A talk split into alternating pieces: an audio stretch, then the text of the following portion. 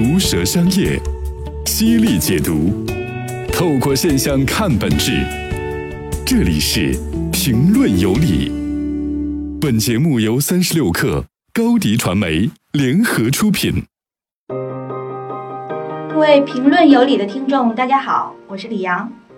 这期呢，我们还接着上一集去聊货币。我发现，随着技术的介入，它越来越回归本质了。就比如“无现金社会”这个说法，三四年前呢，我原来所在的那本杂志，啊，在我作为编辑的一个封面文章里边，就下了一个判断说，你即将要甩掉钱包了。那现在看来，这其实已经是妇孺皆知的事实。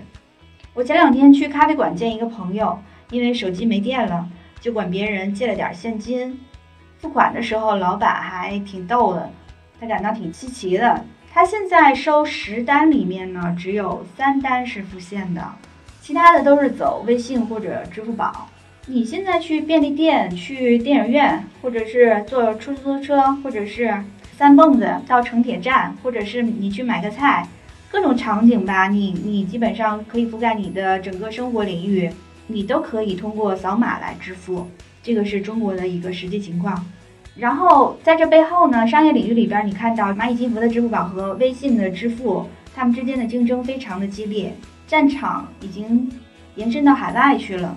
比如说在我们周边一些国家的机场，或者是说他们的一些知名的购物街上买东西的时候，你都可以通过扫码来支付。就是直接用人民币啊，这样是很方便的。从这个意义上来说，我觉得中国的互联网公司真的是做了一件很了不起的事儿，也抓住了一个巨大的市场。因为中国的智能手机很普及，它绕过了信用卡的阶段，直接就进入移动支付的时代了。各种移动应用线上线下结合，还有加上微信的这种聊天工具的普及，让移动支付的这种普及教育成本是很低的。在美国或者欧洲呢，现金还是非常流行的。美国可能差一些，因为他们信用卡很发达嘛。那不管是纸币还是硬币，可能在欧洲还用的比较多，包括像日本啊这些国家。所以我钱包里呢，就是因为我上半年去了一趟欧洲，就是钱包已经失去意义了，它里边没装多少现金，没有多少人民币。然后，凡是现金的部分，可能就是上次没花完的欧元一直放在那儿。人们对欧元呢有种种的诟病，还有一些人，比如说像梁文道，好像就提过说，从人文的视角，他是很怀念欧洲当时每个小国家都有自己货币的那个时代，花花绿绿的，很丰富也有趣，不像现在这么单调乏味。但是从商业视角来看呢，统一肯定是意味着效率的提升，所以不管是宋朝，还是说后来元朝，乃至后来。啊，美元后来统一天下，然后又促进了国际贸易，然后包括现在数字货币的出现，又带来了数字产权方面的一些新的启发。统一货币对于商业的好处是显而易见的。当你回顾货币的历史呢，会得出一个结论：几千年以来，从盐到贝壳，再到金币和纸币。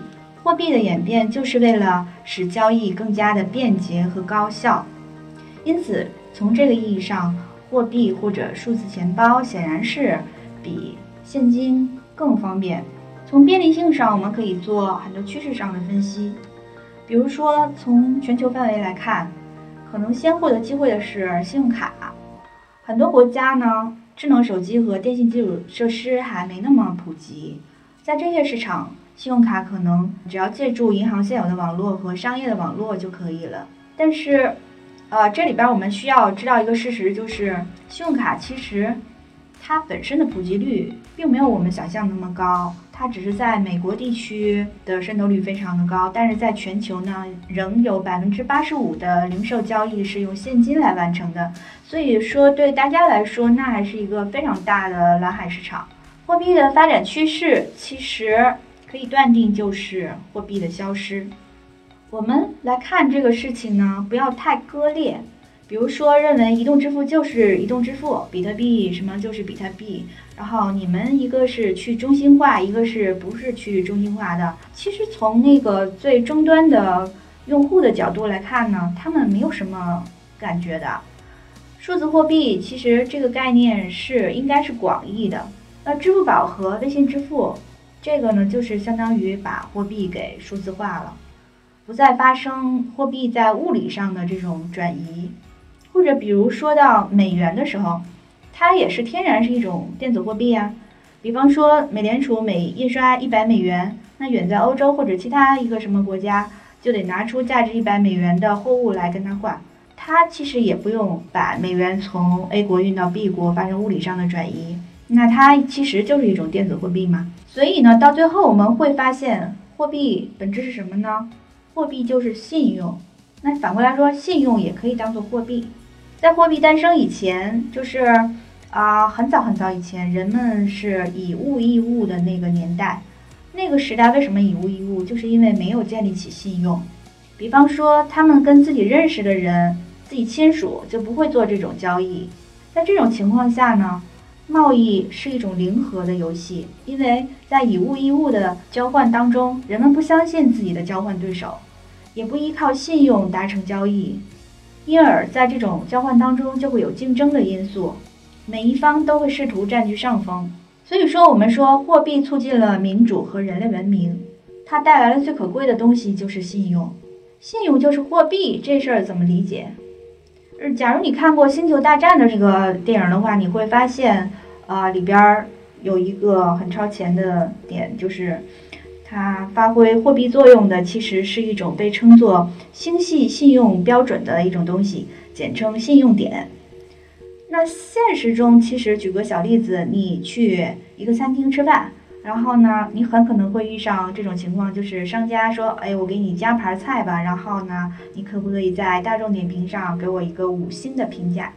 这笔生意对他来说其实是很划算的，因为所有的这些五星信用的一个聚合，一定会给他带来更多的用户，那远比一盘小菜值钱嘛。这个聚合，这个信用的聚合，其实对他来说就是相当于货币了。还有，就像航空公司或者说大酒店集团的一些积分卡，其实他们都有这种货币的功效。从这一点上看，信用就是去中心化的，它是由市场自然产生的。支付宝呢，我们都知道，它对中国商业的一大贡献就是带来了信用。它不仅仅存在于电商领域，未来还将影响线下的生意。你看，马云就是之前啊，最近一段时间他总是提到所谓的新能源嘛。这个东西呢，你不能把它理解为电能啊，或什么风能之类的这种新能源，指的不是这个东西。他说的是大数据，也就是说，很多人的信用它的一种聚合物，你的消费行为、消费习惯，这些聚成的大数据是一种新的能源。又在 BAT 这三家里面呢，它拥有的这个东西是最值钱的，因为涉及到交易的层面嘛。按照《经济学人》的话来讲，呃，他们之前有一期封面就是着重去提了一个概念，就是说大数据就是未来的石油，而且只有大公司能干这个事儿，小公司没什么机会了。未来会形成数据方面的帝国。当然，微信支付和支付宝的竞争眼下是非常激烈的。如果从数据方面看，应该是前者早就超过后者了，毕竟是微信的用户都已经十亿了嘛。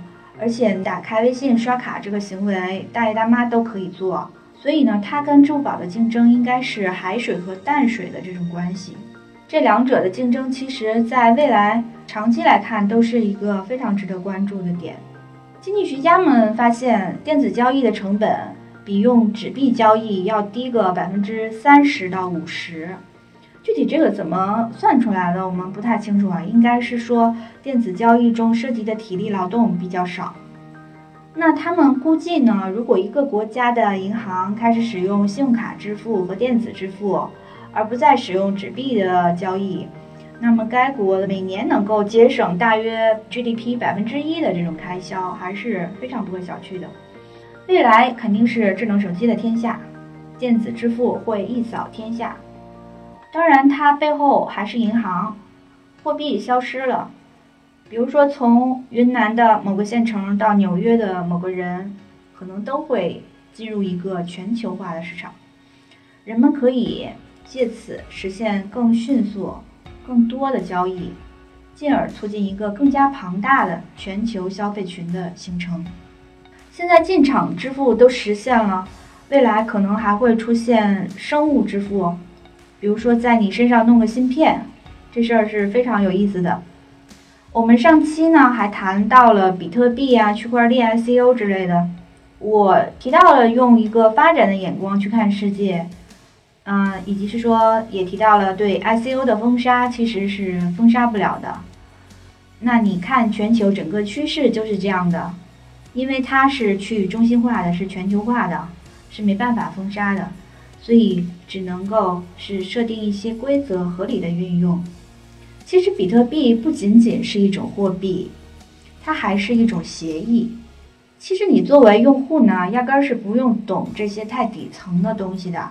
比如说大家都用过浏览器，那你输入的网址前面自动会出现个 HTTPS，它其实就是一种协议。所谓的协议呢，就是一整套规则，指导数据在计算机之间交换。那比特币作为协议有什么不一样呢？简单的理解，它能够帮助你把任何一种数字化物品的产权从一方转移给另一方。你说这个东西有什么难的，是吧？它关键字在于转移，而不是复制。比如说像过去的话，我通过 BT 下载一个种子，然后或者是我说下载一首歌，那你得到的是一个数字拷贝，而且呢。对数字化版权的管理也很多年了，一直是没法杜绝盗版，原文件也也你下完了它还在那儿吗？那转移的意思就是说它的产权信息彻底的发生改变，加密信息也变化了，它彻底的属于另外一个人了。它之所以能够安全转移，是因为所有的比特币交易信息都存在互联网上的一个公共账目上，这个公共账目就被称作区块链。区块链上的信息一旦经过编辑，就没有办法再修复。所以说，比特币作为一个区块链的技术是有很大的想象空间的，因为它能够安全的转移，那就意味着，嗯，这些数字的版权是可以交易的。而且，比特币不仅仅能够帮助眼下 ICO 相关的那些数字代币做交易，它还能够转移所有有价值的数字物品。比如说契约书、数字版权，甚至是美元货币，就我们上面提到它电子货币那个属性。总之呢，区块链技术在金融方面的应用前景是非常广泛的。